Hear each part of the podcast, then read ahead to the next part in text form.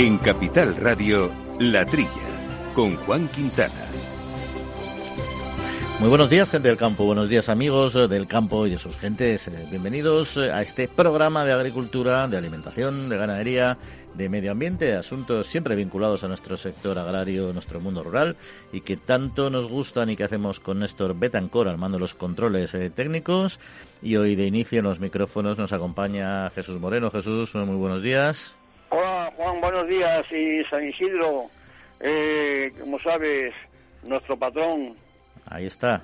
patrón de, los agricultores, patrón de, de, todos los que los que eh, los que aran, los que riegan, los que podan, los, los, que recolectan, todo toda la gran familia agrícola, ¿eh? Ahí está, de los agrónomos y también incorporaremos al patrón de este programa, puesto que es un programa de agricultura. Y, y, agricultura, los ganaderos. Cuando yo estaba en la escuela hicimos un eslogan que, que decía, sin agricultura, nada. Ahí está, sin agricultura ni il, que lo había que decirlo en latín. Eso es, eso es, nada, nada. Ahí está, ahí está, muy bien. Muy bien, pues oye, eh, Jesús, por cierto, antes de entrar en materia, siempre que hemos seguido, hemos seguido muy de cerca el tema del lobo en este programa y eso de declararlo como especie no cinegética, una serie de cuestiones, esa recuperación masiva y al final esas protestas generalizadas de la mayoría de las comunidades autónomas y todo el sector agrario. Bueno, pues al final el Miteco esta semana ha dado marcha atrás y ha decidido que en fin, que no va a hacer nada sin contar con el consenso de todo el sector y sin hacer una planificación desde cero. Una buena noticia que hace pocas semanas eh, se veía casi imposible. La verdad es que el director eh, general de Biodiversidad eh, y de Bosques y, certificación, y Desertificación, Jorge Martínez, ha, dado un giro de, 180 grados en la postura del gobierno. Imagino que, habrá sido por indicación de la ministra, de la señora Rivera, la, ministra de, de, Ecología, ¿no? del Ministerio del MITECO, famoso. Parece sí que ha dado si no marcha atrás, ha puesto un poco de, sensibilidad en el asunto y de momento va a dejar un poco que ver, primero que se cuenten las manadas que hay, que, no sabemos todavía la población. Parece ser que, parece ser que esto que esto toma, toma un poco de, buen sentido. ¿eh? Pues ahí está. Arrancamos el programa con dos buenas noticias. San Isidro y esta marcha atrás o un replanteamiento del plan del lobo. Pero vamos a tratar otros asuntos, eh, por ejemplo, con Antonio Villarreal, el secretario general de ANOVE, de la Asociación Nacional de Obtentores Vegetales. Vamos a valorar un muy interesante estudio de la Comisión sobre las nuevas técnicas genómicas que le da una salida muy interesante eh, al sector y también al modelo alimentario europeo. Y con Luis Miguel Fernández, es gerente de la Asociación de Organizaciones de Productores de Frutas y Hortalizas de Almería, de Coexpal, y también miembro de, de la Interprofesional, vamos a celebrar hoy una onomástica de una triste época que fue hace 10 años cuando tuvo lugar la llamada crisis del pepino que recordarán nuestros oyentes. Vamos a recordar hoy un poco con Luis Miguel en qué consiste y sobre todo vamos a poner en valor lo que es ahora y lo que era ya también antes este, este sector. Bueno, pues ese y otros asuntos también ya saben que nos pueden hacer sus comentarios en la trilla arroba capitalradio.es, la trilla arroba capitalradio.es. Ah, y se me olvidaba, por supuesto, a mitad del programa entrará nuestro compañero habitual también Quintiliano Pérez Bonilla a seguir analizando la actualidad del sector. Amaneces antes que el sol y conviertes la tierra en frutos y superas plagas, heladas, pedrisco y cada día empiezas de nuevo. Eres de una naturaleza especial. Por eso hay un seguro especial para ti. Y ahora es el momento de contratar tu seguro de uva de vino. Agroseguro, más que un seguro.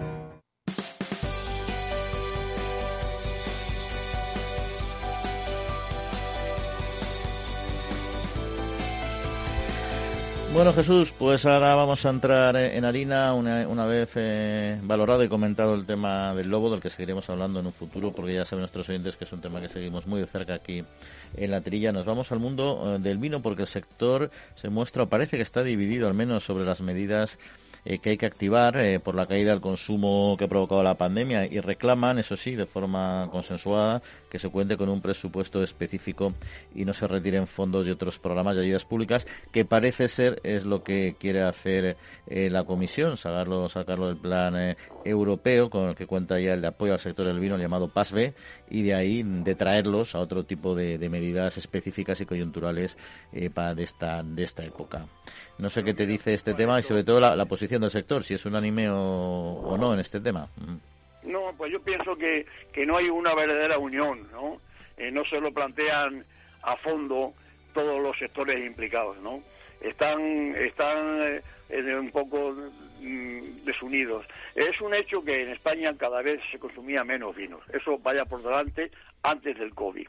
Luego aparece esta desgracia del COVID y, por supuesto, claro, qué duda cabe que, que ha influido muchísimo en el, mercado, ¿no? Claro, toda la, toda la hostelería y, y, sobre todo en España eh, el turismo, ¿no? Eso ha incidido eh, tremendamente en, la situación actual. Pero de fondo, de fondo hay aquí una, una cuestión que a mí se, se me ocurre que no están que, que no están muy, muy muy sinceros todos los sectores. La Federación Española del Vino eh, eh, eh, aboga aboga por las ayudas clásicas del PASBE, que es el programa de ayuda al sector del vino que tiene la Unión Europea. Este programa está anclado en las siguientes ayudas. En promoción internacional, en reconversión del viñedo y mejoras a las bodegas. Yo creo que en España ya se ha reconvertido el viñedo bastante y, y las bodegas están muy mejoradas. Quiero decirte que las ayudas deben de ir por otro lado. Claro, ¿Qué pasa? Que eh, luego viene la parte productora, ¿no? Asaja eh, promueve que haya unas ayudas especiales. Y la Unión Europea dice que no hay fondos adicionales para el sector del vino. ¿Te acuerdas cuando vino el COVID que hubo, hubo dinero específico para, por ejemplo, para, para el lechazo y para tal, porque eran unos sectores que, que puntualmente eran debido al COVID. Y, la, y Bruselas ahora al vino, para el vino no hay unos fondos adicionales. Y eso lo tienen que tener claro. Pues ahora hay asociaciones como, como, como la COA que aboga por, por destilación. ¿Para qué se va a producir vino? Para destilarlo. Si es que es una cuestión estructural. ¿eh? Eh, la UPA dice que, que, que, también que hay que destilar vino y luego la cosecha en verde. La cosecha en verde en España no, no está no, no, no estamos acostumbrados, aquí nunca se ha cosechado en verde, que, que, que es una, una, una cuestión que quitarle quitarle yemas ahora eh, al final, eh, cuando, cuando ya está la, la, uva eh, prácticamente casi casi hecha, ¿no? ¿Por qué no se han planteado podar más corto? Es decir, dicen, dicen la, la, UPA que, que hay que quitar 8 millones de hectolitros anuales, de menos. Oiga, ¿por qué no han podado, en vez de, en vez de, no han podado cuando la poda, y en vez de dejar a, las cepas 8 o 9 o X eh, eh, yemas, yemas productoras, eh, han dejado menos yemas y, había habido una, cosecha más corta. Quiero decir que aquí cada uno va, va por, su lado. Y yo creo que esto hay que agarrarlo, desde luego, en profundidad y mucho más de acuerdo de, lo, de, de, lo que está en el sector. El, sobra vino en España estructuralmente. Aparte de este problema eh, eh, incipiente, ese problema de, crítica por el COVID, pero esto pasará, pasará y se, y, se empezará a consumir otra vez el vino, pero siempre seguirá sobrando. Esto hay que esto hay que hay que atacarlo de raíz desde su origen, que se produce más vino que el que se consume. ¿Eh? Cierto, cierto. En todo caso, al final, el dinero Bruselas ha sido clara, es el que hay.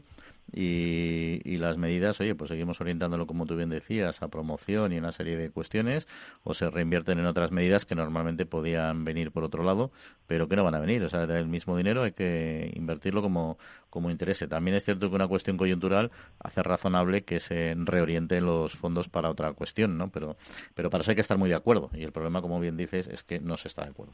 Pero bueno, otro asunto, hemos seguido de cerca estas semanas, me imagino que también, Jesús, el tema de los peajes en las carreteras que va a incorporar España. Tenemos un déficit público brutal a nivel nacional y de las líneas que el gobierno encuentra y que también se ha planteado con otros gobiernos, otra cosa es que nos haya hecho, es el eh, bueno el poner peajes a las a las autovías como pasa en muchos países europeos, en otros no, no quiere decir que sea una norma fija tampoco. ¿eh?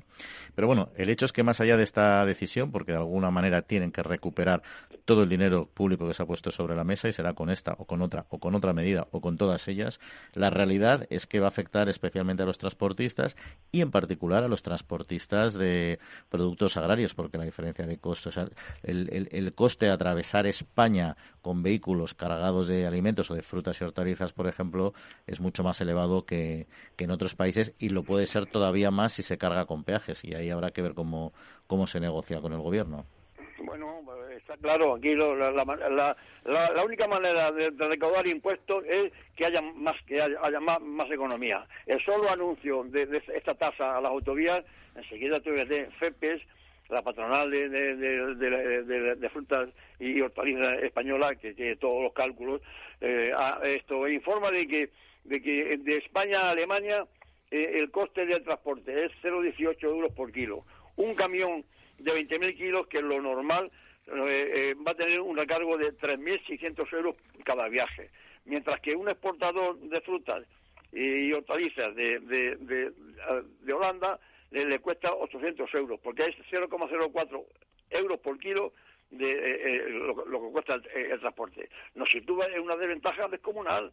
Eh, si, si, si, la exportación, en vez de ah, Alemania, es a Francia, exportar de España cuesta 2.000 euros, va a costar un camión con 20.000 kilos.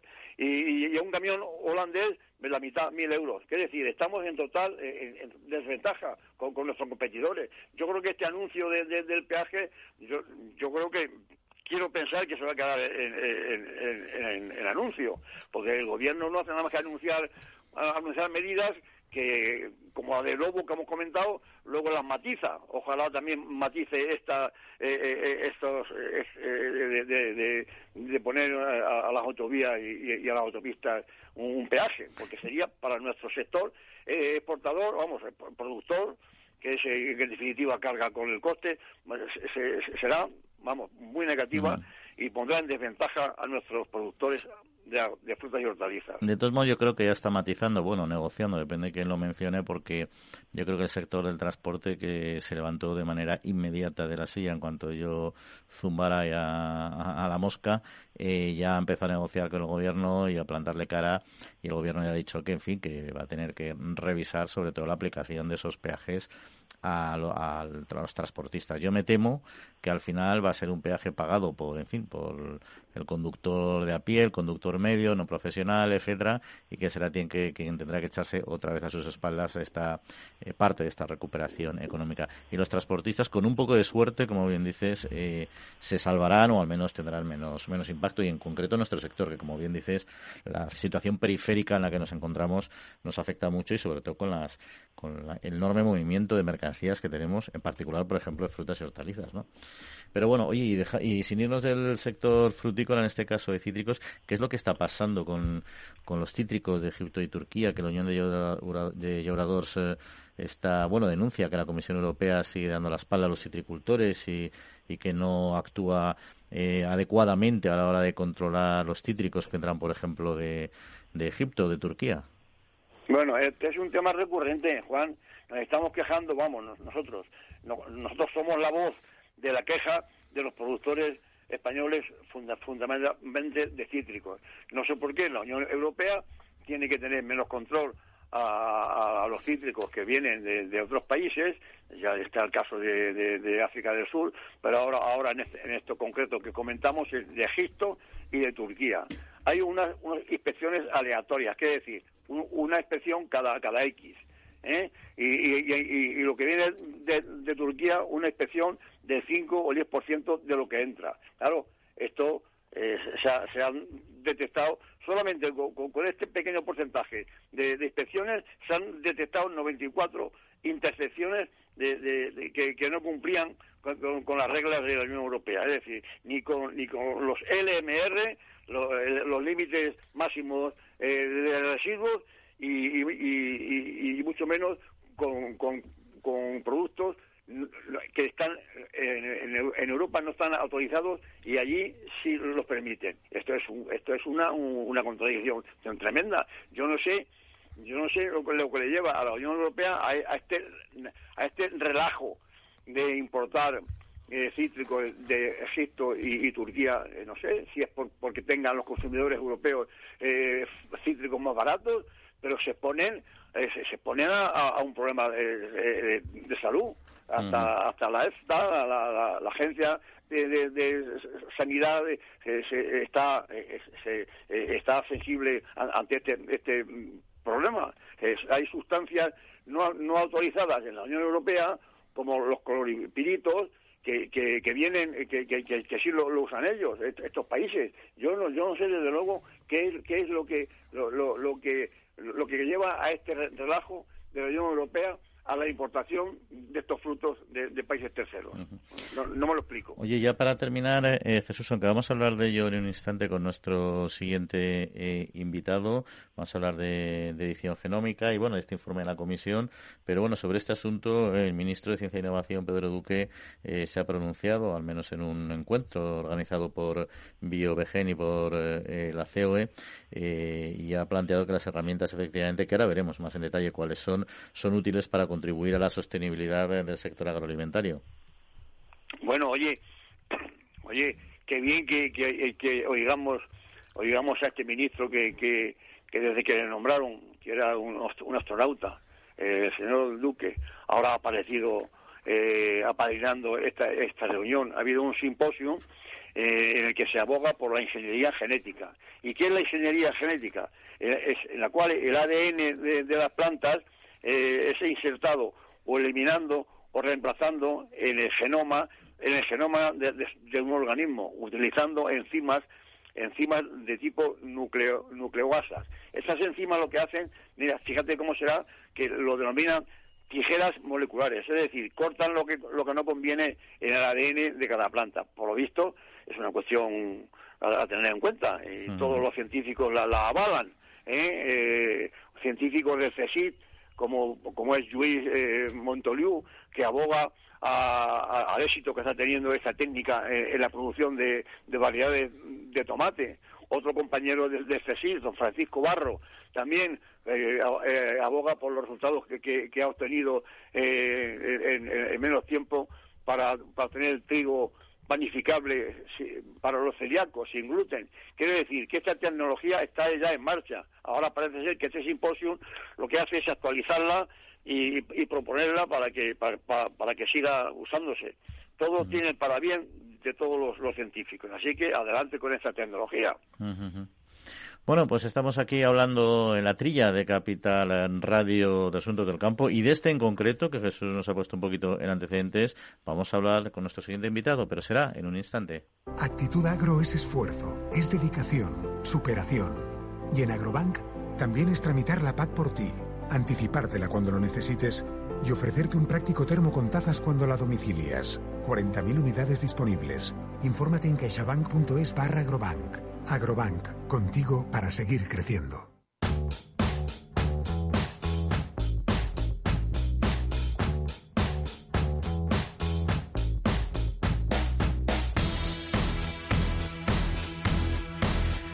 Bueno, pues eh, comentábamos al principio del programa que la Comisión ha presentado un interesante estudio sobre nuevas técnicas genómicas en el que se han realizado una amplia consulta a las diferentes partes interesadas y a los Estados miembros también, entre otros a Eurosheets, que es la que se integra en la que se integra a NOVE, la Asociación Nacional de Obtentores Vegetales, y el sector europeo de semillas y por supuesto el español y otros socios de la cadena de valor agroalimentaria y la comunidad científica han valorado positivamente este trabajo. Vamos a hablar de ello con don Antonio Villarroel, que es precisamente secretario general de ANOVE. Antonio, muy buenos días.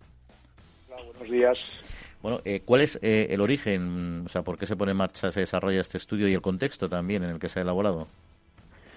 Bueno, este estudio eh, obedece fundamentalmente a, una sentencia que dictó el, Tribunal de Justicia de la Unión Europea en, julio de 2018 y en el que decidió en una, en una cuestión presentada por, por, el, por desde Francia que eh, todos los organismos obtenidos mediante modernas técnicas de mutagénesis, de mutagénesis inducida, no estaban exceptuados y no debían considerarse exceptuados de la aplicación de la regulación sobre, sobre organismos genéticamente modificados, la, Directiva Europea 2001-18.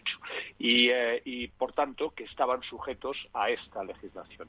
Esto provocó una, una reacción crítica, eh, yo diría que unánime, eh, pues por la práctica generalidad del sector científico e investigador europeo y eh, aparte de por también por parte de la industria, los agricultores, etcétera. Y esto fue lo que entiendo que, que provocó que, la Unión Europea, la Comisión de la Unión Europea, decidiera poner en marcha este estudio, que ha sido un estudio, pues un proceso muy largo, que ha durado desde más de un año, una consulta muy exhaustiva a los Estados miembros, hasta 107 eh, organizaciones y grupos de interés, contribuciones de autorizaciones, eh, eh, perdón, de autoridades, agencias, cuerpos científicos europeos, desde la EFSA, etcétera. Y, esto es básicamente el origen de este, de este estudio. Y una vez concluido, ¿qué aporta y qué cambios hay sobre la situación actual que nos contaba? Bueno, yo creo que primero los dos, las dos cuestiones fundamentales que hay que destacar de este estudio es que la propia Comisión reconoce que las, nuevas técnicas de edición genética, que es como se conocen, pues tienen eh, un enorme potencial. Es decir, se trata de, tecnologías que tienen, eh, pueden permitir el desarrollo de, nuevas plantas mucho más productivas, eh, pueden acelerar enormemente los procesos de mejora y, por tanto, tienen un gran potencial para contribuir a los objetivos del Pacto Verde y, en concreto a la estrategia de la granja a la mesa y la estrategia sobre biodiversidad.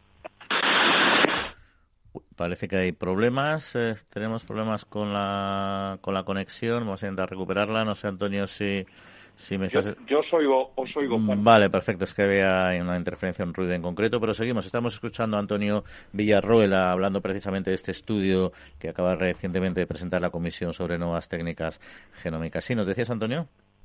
Sí, que yo creo que los, las cuestiones clave que lanza el estudio es el potencial que tienen todas estas técnicas para contribuir a los objetivos del Pacto Verde, eh, en concreto a la estrategia de la granja a la mesa y la estrategia sobre biodiversidad, y por tanto que la directiva sobre organismos genéticamente modificados no se adecua a, las necesidades del sector y por tanto que, se requiere una revisión de, esta, de esta legislativa con un enfoque legal eh, práctico diferenciado según los tipos de, productos y de cultivos y, diferentes tecnologías para diferentes tipos de agricultura, dando libertad de elección a los agricultores.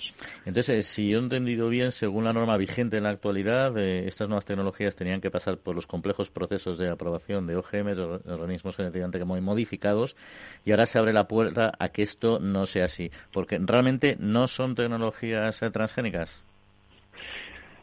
Bueno, para decirlo de una manera, no. Vamos a ver, eh, evidentemente no. Y, eso es la que ha sido la que ha generado la crítica unánime por toda la comunidad científica. Eh, vamos a ver, lo que se conoce como transgénicos, lo que se trata es básicamente de, eh, una vez que identificas un gen responsable de sintetizar una proteína, de generar unas características deseadas en un organismo, lo que se hace con, con estas tecnologías es aislar este gen e introducirlo por diferentes herramientas en otro organismo diferente. Por el contrario, lo que hacen estas nuevas tecnologías de edición genética es inducir cambios en el genoma de una planta o de un animal o, de una persona y, por tanto, poder de esta manera y de una manera muy precisa, muy concreta, eh, activar un gen que no está funcionando correctamente o, por el contrario, desactivar un gen que eh, está causando un determinado perjuicio o una determinada enfermedad. Es decir, son tecnologías muy precisas y, como muy, bien ha confirmado la propia eh, eh, Agencia Europea de Seguridad Alimentaria, tienen no presentan más riesgo e incluso menor riesgo que las tecnologías de mejora convencionales que se han venido utilizando desde los últimos decenios. O sea, realmente son una alternativa estas eh, tecnologías para los transgénicos, que por otro lado sí que hay que aclarar que, bueno, que para la EFSA, la FDA, las autoridades científicas, siempre y analizando caso por caso, los transgénicos los han ido considerando eh, seguros medioambientalmente y también para las personas en, en aquellos casos que se han ido aprobando, por supuesto. Pero son alternativa. Eh, sí, son una alternativa, son otra herramienta más que se tiene, como, como usted, y la propia experiencia, ¿eh? que llevamos ya eh, 25 años con un cultivo generalizado en muchos países de esos cultivos de estos de múltiples cultivos modificados genéticamente sin que se hayan cumplido ninguna de esas eh, alarmas o precauciones que se adoptaban han demostrado ser perfectamente seguros pero en este caso además se trata de unas tecnologías que todavía van más allá y que presentan un grado de precisión todavía mayor. Son una alternativa y, de hecho, no es que sean una alternativa, son una necesidad teniendo en cuenta los retos que afrontamos. Porque precisamente como tecnologías y en el futuro de, estos retos del agro europeo, dentro de las diferencias en diferentes estrategias, como la del campo a la mesa, el Pacto Verde, la nueva estrategia de biodiversidad, eh, ¿qué papel pueden jugar y, y cómo son de necesarias?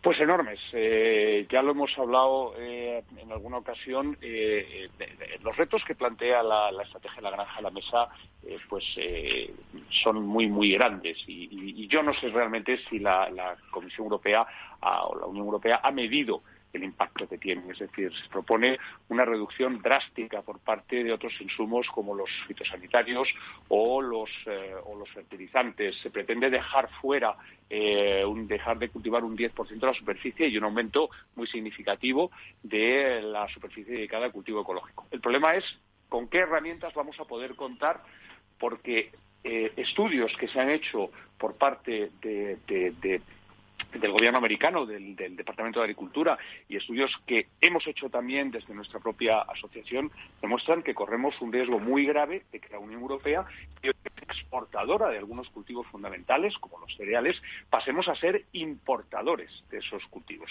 Con otro problema además, y es que si la Unión Europea no eh, hace su esfuerzo y no contribuye suficientemente a esa producción de alimentos interna eh, o externa, lo que vamos a hacer al final, o el riesgo, es externalizar el problema y es trasladar todo ese cultivo a otros terceros países que tendrán que cultivar para nosotros lo que nosotros hemos decidido no cultivar o no cultivar en la cantidad suficiente, trasladándoles una presión en sus propios recursos, en términos de biodiversidad, en términos de deforestación, eh, cambio climático, etcétera. Y ya para eh, terminar, los cambios regulatorios son lentos en general, especialmente lentos en la Unión Europea, de que hay un sistema complejo. Eh, ¿Cuáles son eh, o cuáles serían los siguientes pasos y, sobre todo, cuándo se podría disponer ya de un cambio en la normativa, de un documento ya aprobado? Bueno, en un escenario optimista, estamos hablando de que ahora se ha iniciado el diálogo entre las diferentes instituciones de la Unión Europea. se prevé que a la vuelta de verano se inicie el estudio de impacto de, esta, de, esta, de estas nuevas técnicas y una consulta pública que va a llevar como mínimo un año. A partir de ahí habrá que redactar un borrador por la comisión, realizar otros trámites, lo cual quiere decir que en el mejor de los casos nos estamos yendo a 2023. Eh, es un problema porque, porque luego en mayo de 2024 tenemos elecciones al Parlamento Europeo con los cambios que harán poco, poco el, hará poco proclive al Parlamento también a adoptar decisiones que puedan tener, que puedan ser complejas, ¿no? El problema está en que no podemos esperar. Eh, los retos los tenemos ahí y, esto es además una amenaza enorme. Tenga usted en cuenta que eh, la Unión Europea se ha quedado sola, prácticamente sola, porque solamente Nueva Zelanda en todo el mundo eh, ha decidido regular o aplicar la normativa sobre organismos modificados genéticamente a estas tecnologías. Todo el resto de países de nuestro entorno o ya han decidido expresamente que no las van a considerar organismos genéticamente modificados o incluso o lo están pensando. Pero es que esto añade un, problema enorme y una desventaja competitiva tanto para nuestros agricultores y desde luego pone en jaque a todo el sector obtentor que no va a poder disponer de estas herramientas. Esto plantea un riesgo muy grave de deslocalización de, una actividad de investigación crucial y, desde luego, como digo, colocaría a nuestros eh, agricultores en una desventaja competitiva muy grave. Antonio Villarroel, secretario general de Adanove, pues como siempre, muchas gracias por sus explicaciones y hasta otra ocasión. Un saludo. Muchas gracias, Juan, a su disposición. El Foro Interalimentario trabaja por conseguir los mejores productos con la máxima calidad a los mejores precios, velando por garantizar la seguridad de la cadena alimentaria sostenible desde su origen hasta que los productos llegan al consumidor. Para ello cuenta con el compromiso de las empresas que lo integran, que apuestan por la seguridad, la calidad, la investigación, la innovación y la justa retribución de todos los agentes de la cadena.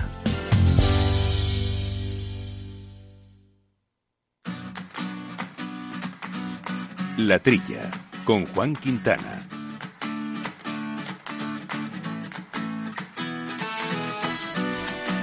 Bueno, pues un asunto interesante y que va a dar que hablar, y que, pero que sobre todo puede permitir que se desarrollen y se pongan en marcha tecnologías modernas implantadas en muchos países que van a permitir disponer de más seguridad alimentaria, más autoabastecimiento, evidentemente, y sobre todo garantizar que el sector eh, europeo agrario puede seguir siendo competitivo, porque ya saben que esa reducción de superficie que se está planteada y pasarlo a ecológico está bien sobre el papel, pero implica inevitablemente reducción en las producciones a nivel europeo. Veremos, veremos en qué queda, pero ahora vamos a entrar en otros asuntos de actualidad y nos acompaña, como es habitual y un placer como siempre, Quintiliano Pérez Bonilla, alias Quinti. Quinti, ¿cómo estamos?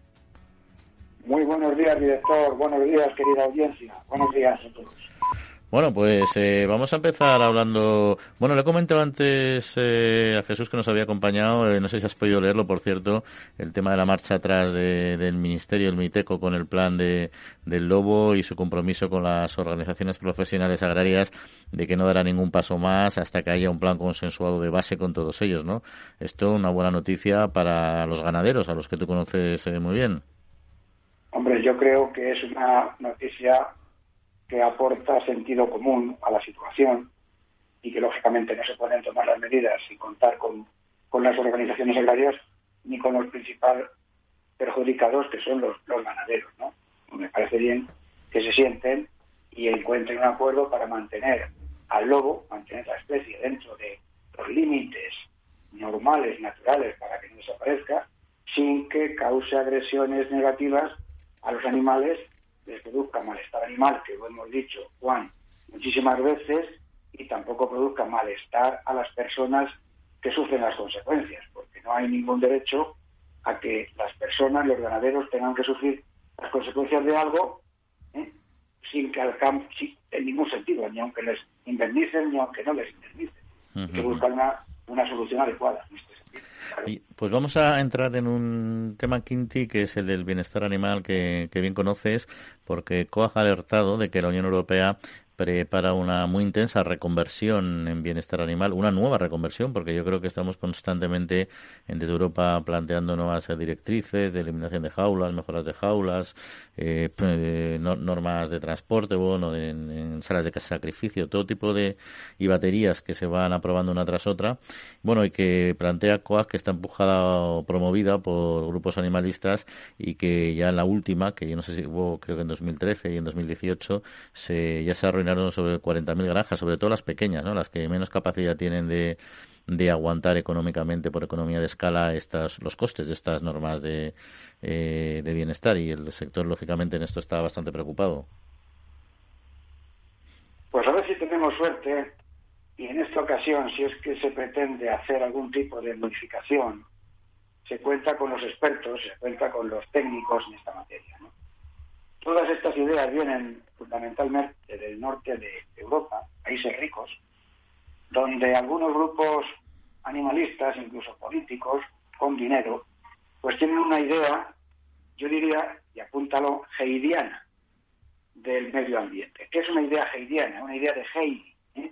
un paisaje bucólico, con plantas, los corderitos saltando, en fin. Eso, la, la imagen bucólico pastoril, que está muy bien, pero que realmente eso no responde a lo que es, en mi opinión, el bienestar animal, porque el bienestar animal, de acuerdo con la definición aprobada por, los veterinarios en el último congreso, es la ciencia que estudia la forma de vida de los animales, de todos los animales. ¿eh? No estamos hablando de animales de renta o animales extensivos o animales silvestres o salvajes, ¿no?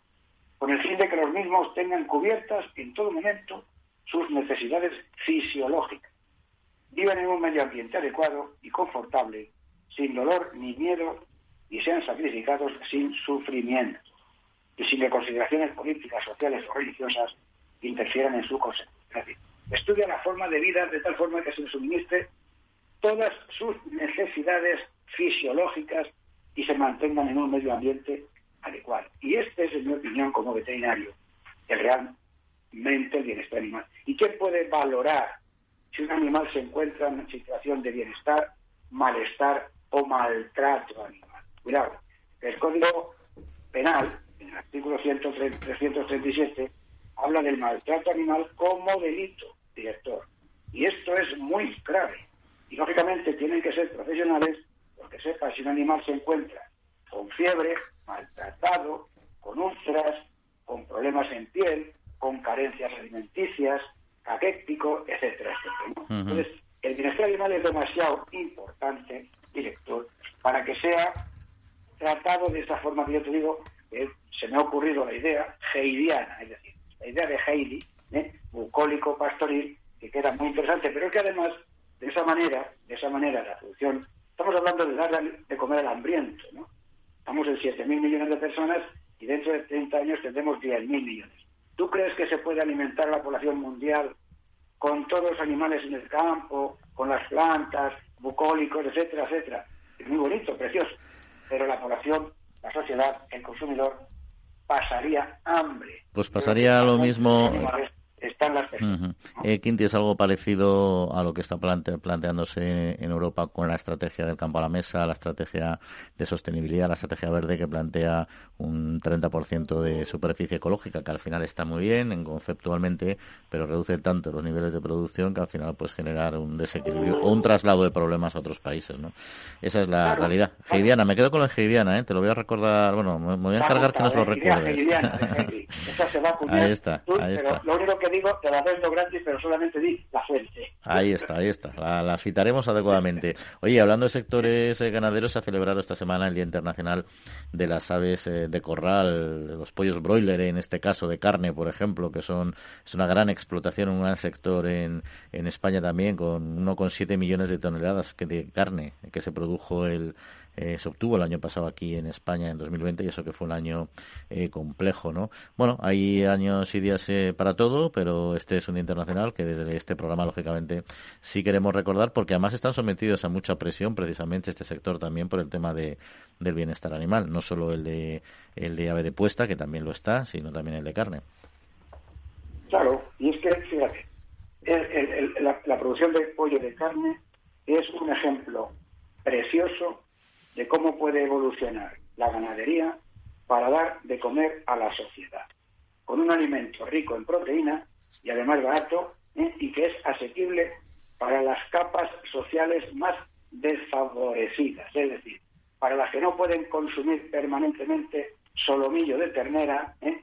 y pueden comer pechuga de pollo y muslo de pollo. Fíjate lo que quería decir. Efectivamente, el Producto Interior Bruto aporta al sector del pollo en 2000 300 millones de euros. Tiene más de 40.000 empleados. Y la carne de pollo, la ventaja que tiene es que es baja en grasas. Si tú le quitas la piel, es muy baja en grasa. La pechuga solamente tiene un 2% de materia, de materia grasa. Pero además ¿eh? es una carne biológicamente muy positiva porque produce, tiene fósforo, que va fenomenal para los huesos, como, como minerales, para los dientes, selenio, como antioxidante, es rica en vitamina 3, vitamina B3, el grupo B, vitamina B6, y además, indudablemente todo el mundo sabe que la proteína es imprescindible para el crecimiento de las personas. Pero sobre todo lo que digo es la idea. ¿Tú te imaginas poder ser capaz de producir 1,7 millones de toneladas de carne para el mm. consumidor para el que no tiene un poder con los pollos en el campo, ¿te lo imaginas por un momento? Pues sería imposible. Oye, vamos a ser sensatos.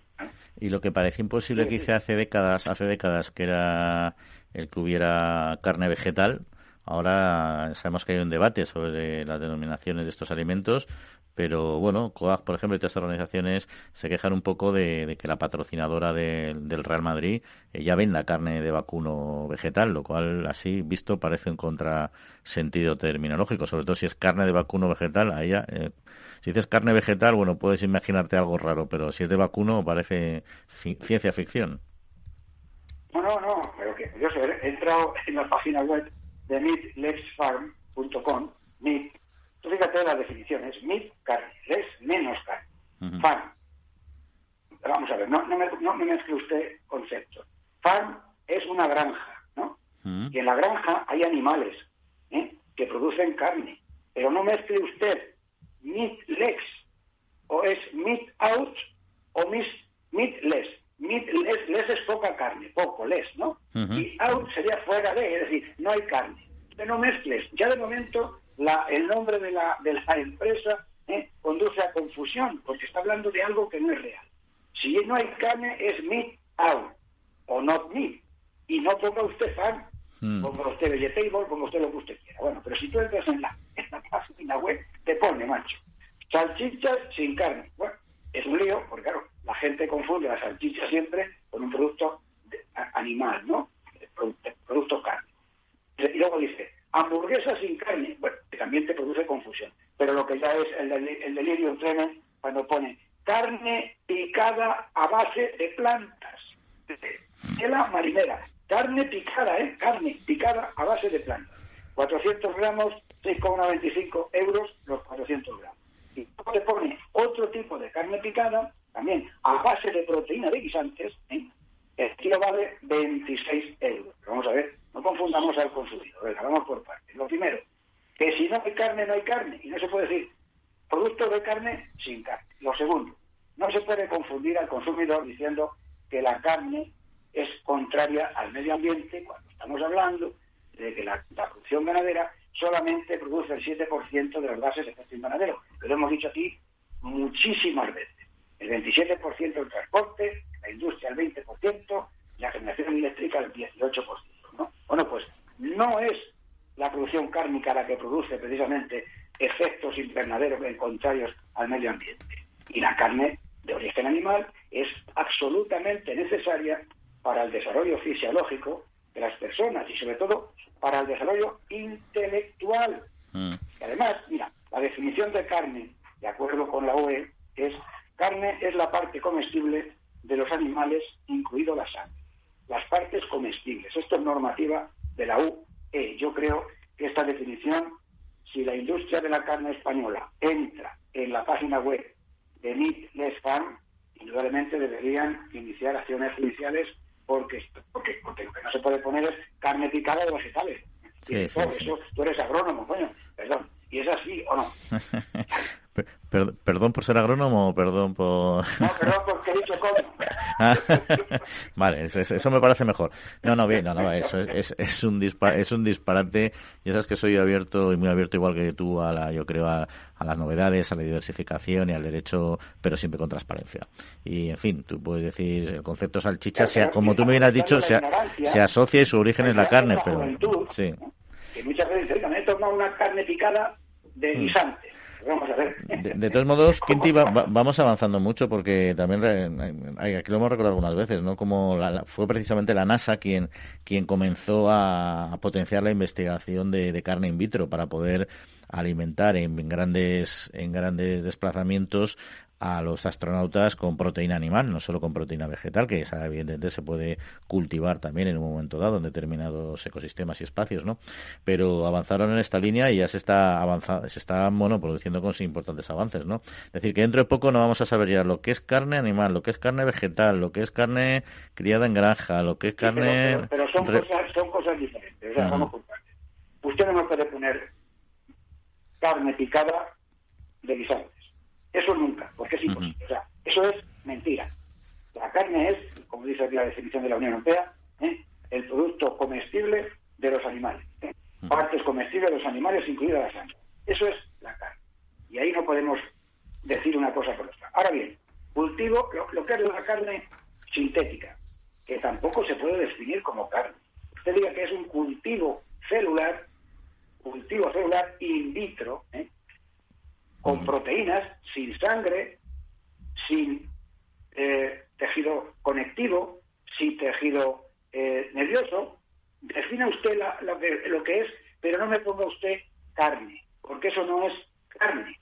Con la definición de la Unión Europea, es un cultivo celular que se pone en un tapiz celular, las células crecen, ¿eh? un monocultivo, porque además son las células de un solo elemento, de un solo tipo de músculo, con lo cual no es carne. Ahora, que puede estar mejor o peor, que puede estar, luego le puedes tú meter toda la sal, todas las especies y lo que te dé la gana para que sepa lo que quiera, pero no está. las cosas son diferentes. Que tiene una demanda impresionante, que la puede tener, que tiene un futuro importante, que lo puede tener, pero no confunda usted las churras con la merina. Eso no es carne, es otra cosa parecida, es un tejido muscular, llámalo H, ¿eh? pero no es carne. Las cosas hay que decirlas director como son, como son. Ahí sí, así lo decimos nosotros, ahí nos gusta aclararlo. Nosotros, eh, ese es el planteamiento y yo creo que está claro. Es decir, vieran los avances tecnológicos, siempre que sean adecuadamente autorizados por las autoridades científicas y sanitarias. Hay que ir a nuevos modelos alimentarios, diversos, innovadores, etcétera. Y eso hay que hacerlo muy bien, adaptado a los gustos y a la demanda de, del consumidor perfectamente, pero lo cortés no quita lo valiente y hay que hacerlo de manera clara. Lo que pasa es que las empresas arrancan marketingamente de manera más rápida y tarda en reaccionar muchas veces el propio sector a nivel, como dices tú, legal y luego las autoridades tardan todavía mucho más en, en aplicar medidas correctoras. la página web de Midles, porque lo he leído en el anuncio, en los informes que nos habéis pasado para preparar el programa hoy, ¿no? Las noticias, ¿no? Lo he visto y por curiosidad he entrado y lo he consultado con alguien del sector y no lo sabía. Mm. ¿Cómo es posible? Digo, sí, sí, tú verás que te pone carne picada vegetal. No puede ser, pues gente lo ve, ¿no? O sea que la gente no lo sabe, aparte de que el precio es tirado, ¿eh? Que sale el tiro de, bueno, este pero, producto. Pero eso ya es libre mercado, eso ya, ya, eso ya es libre mercado y, ahí cada uno es libre. Ahí no se engaña a nadie, es lo que cuesta y cada uno que pague lo que quiera. En fin, Quintiliano, Quinti, vamos a hacer un paréntesis porque vamos a hablar de asuntos interesantes con nuestro siguiente invitado y como siempre no queremos hacerle esperar. Foro Interalimentario es una asociación sin ánimo de lucro que agrupa empresas punteras del sector agroalimentario que trabajan con más de 22.000 pymes y productores primarios. Las empresas del foro sustentan más de 90.000 puestos de trabajo y destinaron casi 200 millones de euros a actividades de investigación e innovación y al desarrollo de nuevos sistemas de producción alimentaria. La Trilla, con Juan Quintana. Capital Radio.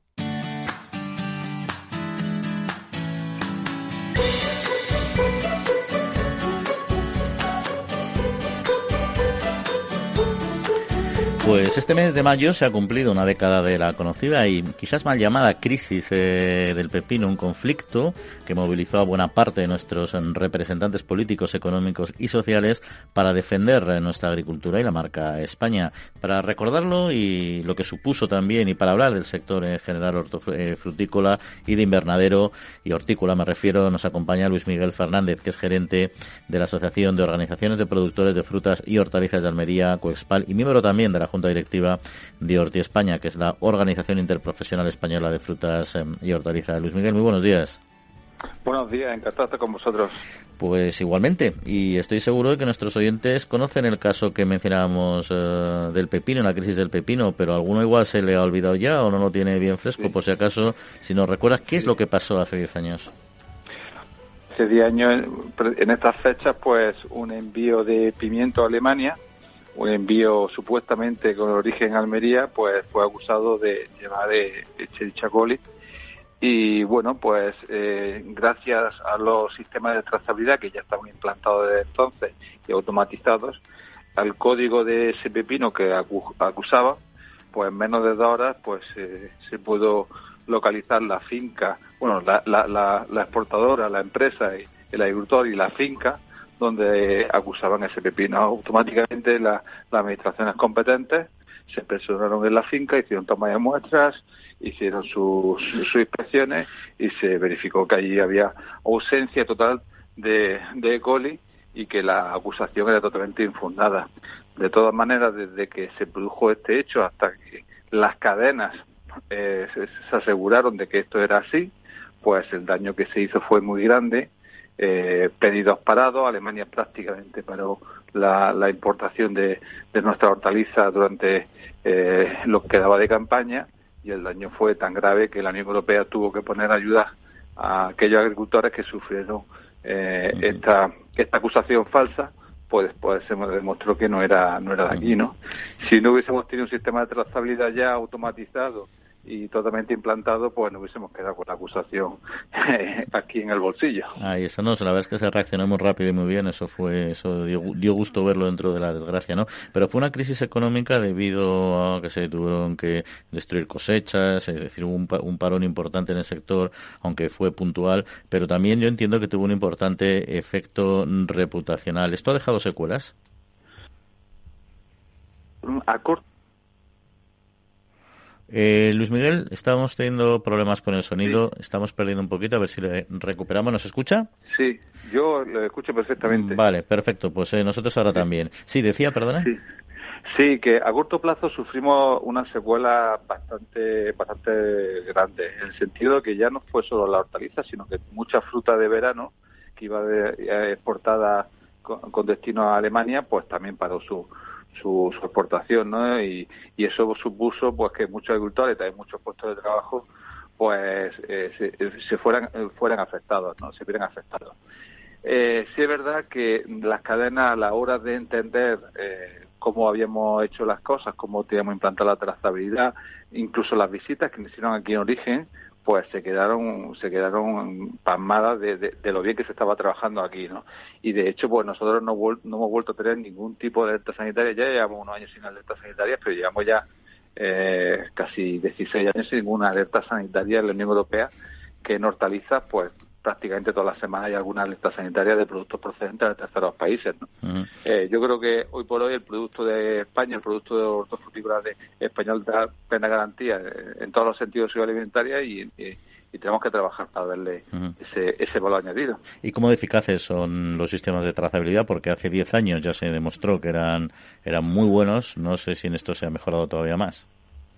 Pues lo que se ha hecho, se ha trabajado más en la automatización y y sí es verdad que eh, eh, antes los porque esto pasó en la acusación fue un pepino ecológico que siempre está un poco más mirado y yo creo que y, aunque estaba bien implantado en muchas empresas ya digamos que desde hace ya muchos años los sistemas de trazabilidad se han implantado en el 100% de la industria alimentaria española incluida la hortofrutícola y además con una automatización que, que con, con tal detalle que hoy por hoy podemos saber eh, de cada producto que, con qué se ha tratado en cada momento, eh, qué práctica de cultivo sufrió ese cultivo, eh, todo, ¿no? Es decir, que ya no es solo acceder al origen, sino a la, a, la, información de ese cultivo, ¿no? Y eso, pues, que pues es una garantía para, para cualquier cadena y además para nosotros es una manera ya de trabajar que, sin si nos quitan esta metodología, me temo que ya no sabremos trabajar. Y en todo caso, eh, en todo caso, en la actualidad los cultivos de invernadero siguen siendo un importante eh, motor económico en muchos territorios españoles. ¿Cuáles son los principales indicadores económicos del sector? Bueno, los principales eh, indicadores nuestros aquí en Almería lo tenemos en, en el, sobre todo eh, el, los metros cuadrados, que, los kilos que podemos sacar por metro cuadrado y el rendimiento por metro cuadrado que podemos sacar de cada uno de los cultivos. Es verdad que eh, para la provincia de Almería el, sector hortofrutícola es el motor económico y estamos viendo algunos indicadores de, agotamiento en algunos cultivos. Agotamiento por, porque los costes nos están subiendo mucho y, y prácticamente en algunos tomates donde necesitamos más manos de obra, pues cada vez sale, sale más difícil o es más difícil competir con productos de terceros países, como puede ser el caso del tomate, que estamos necesitando hasta cuatro personas por hectárea cuando en un pimiento mejor solo necesitamos una persona. eh, pero es verdad que también somos estamos siendo capaces de sacar más kilos por metro cuadrado, no, eh, casi sin ampliar la superficie que tenemos de invernadero, pues estamos siendo capaces no solo de incrementar los kilos por metro cuadrado, sino que el invernadero de por sí es un invernadero, digamos, nosotros lo llamamos invernadero solar, que solo utiliza la energía de, del sol, y, que además con un que prácticamente ya hemos dejado de, cultivar en hidroponía, que se vamos a cultivar ya en campo, eh, podemos hablar de casi el 95% de la superficie de invernadero ya se cultiva en suelo directamente, porque el manejo en el suelo, eh, el agricultor ha aprendido a, incorporar sus restos al, suelo y esto pues enriquece mucho más a la hora de, de tener más rendimiento. Estamos hablando de que hay cultivos que, como el pimiento, que tenemos casi el 95% en control biológico, pues, y que va creciendo y además nos, estamos convirtiendo en lo que lo que llamamos de Almería la, la huerta eh, la huerta eh, de Europa, de Europa europea, nos estamos convirtiendo hoy por hoy en la huerta ecológica de, Europa, ¿no? Y yo creo que ese, es el camino. Y otra pregunta, ¿cómo se está comportando el mercado británico una vez eh, fuera de la Unión Europea? Pues hasta ahora se está comportando bien. La verdad que teníamos teníamos un poco de inquietud, pero eh, superadas las trabas de, de, papeleo y demás, no ver, no ver aranceles, mi contingente estamos exportando bien, incluso el valor de las exportaciones nuestras. En esta campaña, eh, si la campaña termina como estimamos, eh, vamos a superar los, números del año pasado, por lo cual ahora mismo podemos decir que, que, no nos afecta negativo. Muy bien, Luis, eh, Luis Miguel Fernández, gerente. No sé si está terminando algo, si se ha cortado, porque me parece que se ha cortado. Está... Bueno, eh, vamos a concluir entonces aquí, porque tenemos algún problema de sonido. En todo caso, Luis Miguel, le agradecemos mucho su eh, participación y la información que nos ha dado y le empezamos para, otra, para otra ocasión. Un saludo muy fuerte. Un saludo, muchas gracias a ustedes. Adiós. Más de 7.000 agricultores y agricultoras de Tanzania ya reciben ayuda de la ONG Agrónomos Sin Fronteras. Formación, tecnología, tutelaje y asesoramiento agrario dan un futuro a los que más lo necesitan. Conoce nuestros proyectos en www.agronomosinfronteras.org y si te gustan y eres una persona solidaria, puedes hacer tu donación a través de nuestra página web, porque con poco hacemos mucho. www.agronomosinfronteras.org